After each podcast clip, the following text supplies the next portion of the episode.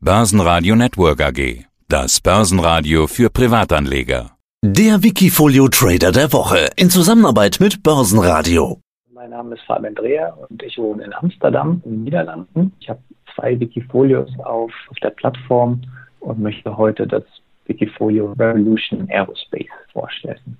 Ja, das ist ja ein ganz spannendes und zukunftsweisendes Thema, Space Exploration. Deine neueste Investmentidee, so neu, dass wir erst in den kommenden Tagen tatsächlich investieren können, aber eben so spannend, dass wir schon vorab ein bisschen darüber berichten wollen und werden. Investieren in den breiten Bereich Luft- und Raumfahrttechnik. Zunächst einmal allgemein. Wie bist du da auf diese Idee gekommen? Also da muss ich ein bisschen korrigieren. Das Thema ist nicht nur Space Exploration, es ist eigentlich Revolution in Aerospace allgemein. Space Exploration ist ein, ein Unterteil hiervon. Und die Idee, die kam mir eigentlich damals mit Tesla. Ich muss ehrlich sagen, den Aufstieg von Tesla, den habe ich damals etwas verschlafen. Stärker noch, ich habe tatsächlich auch berühmt berüchtigt äh, geschortet auf die Aktie was natürlich nicht wirklich profitabel war letztendlich. Ich habe mich aber dann immer mehr äh, beschäftigt mit dem Phänomen Elon Musk und dadurch auch auf sein, seine SpaceX-Firma gestoßen natürlich. Da haben wir gedacht, das ist doch eigentlich was, was in den nächsten Jahren riesig werden wird.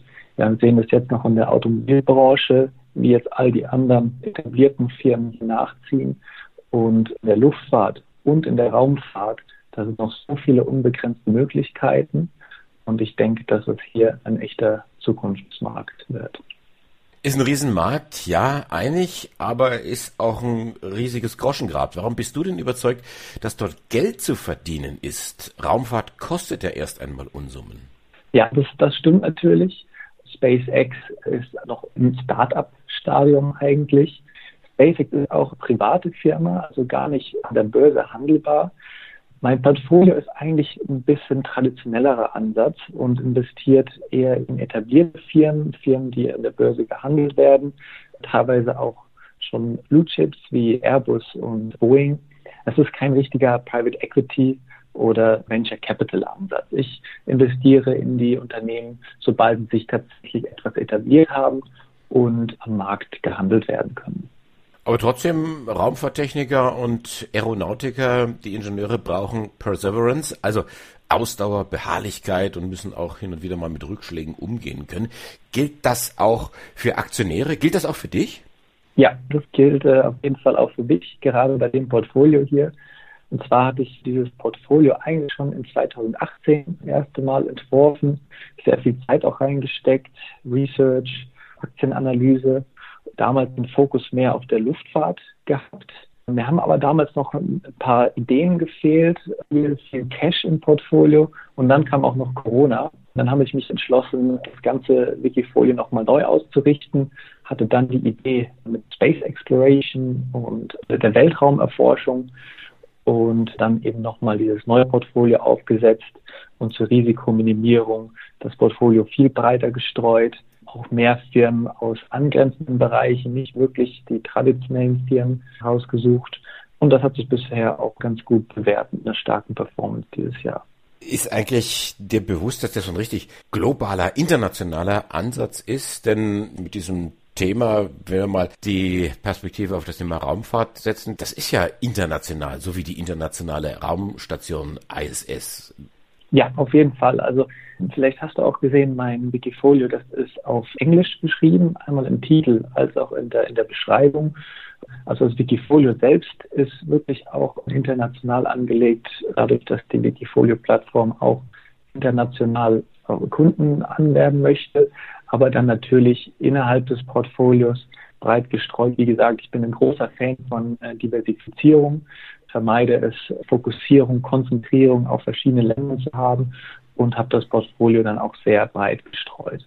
Fokus liegt doch dann sehr stark auf den USA. Das hängt aber auch damit zusammen, dass da eben das meiste Geld für, äh, für, für diese Sachen auch verfügbar ist. Ich nehme an, es ist äh, okay, wenn wir unser Interview nicht auf Englisch weiterführen, sondern äh, im deutschen Sprachraum bleiben. Was für, ja, was für Unternehmen sind denn das, die da Raketen bauen, die da rumfliegen?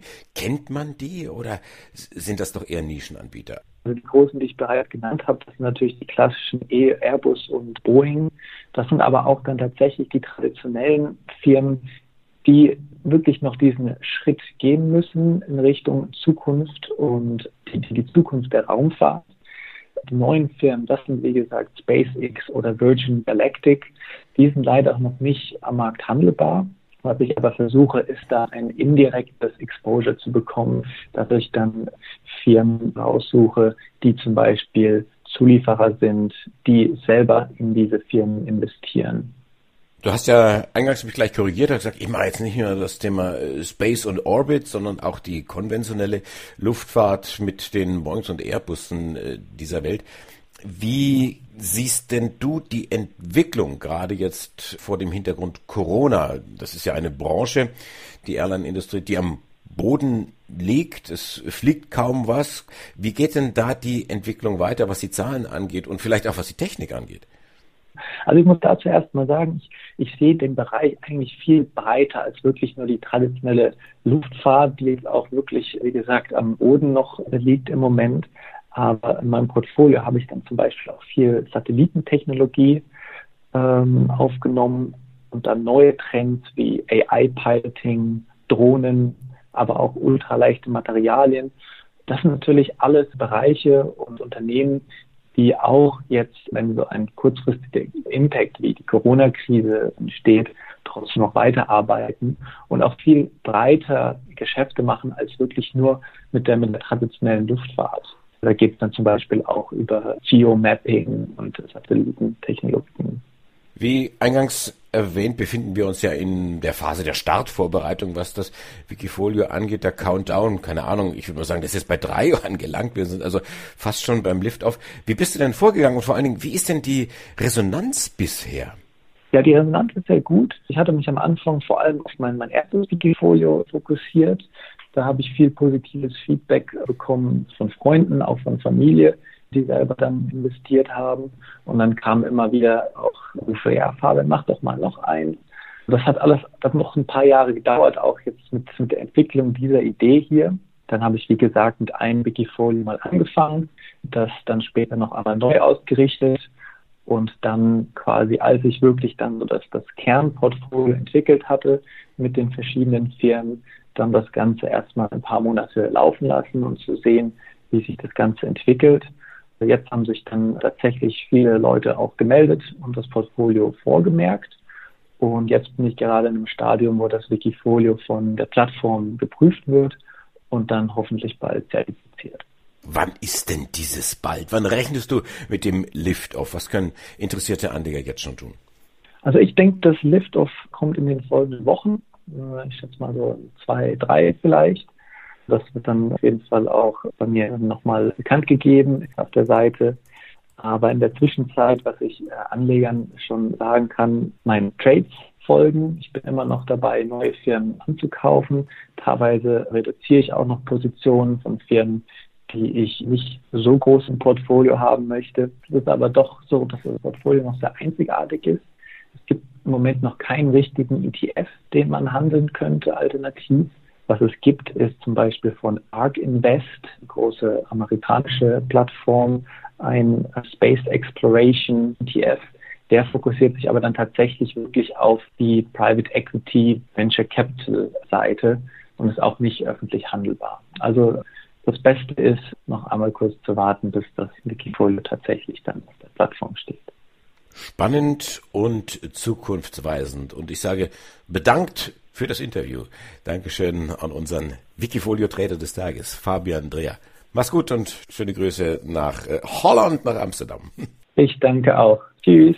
Wikifolio.com Die Top-Trader-Strategie. Börsenradio Network AG.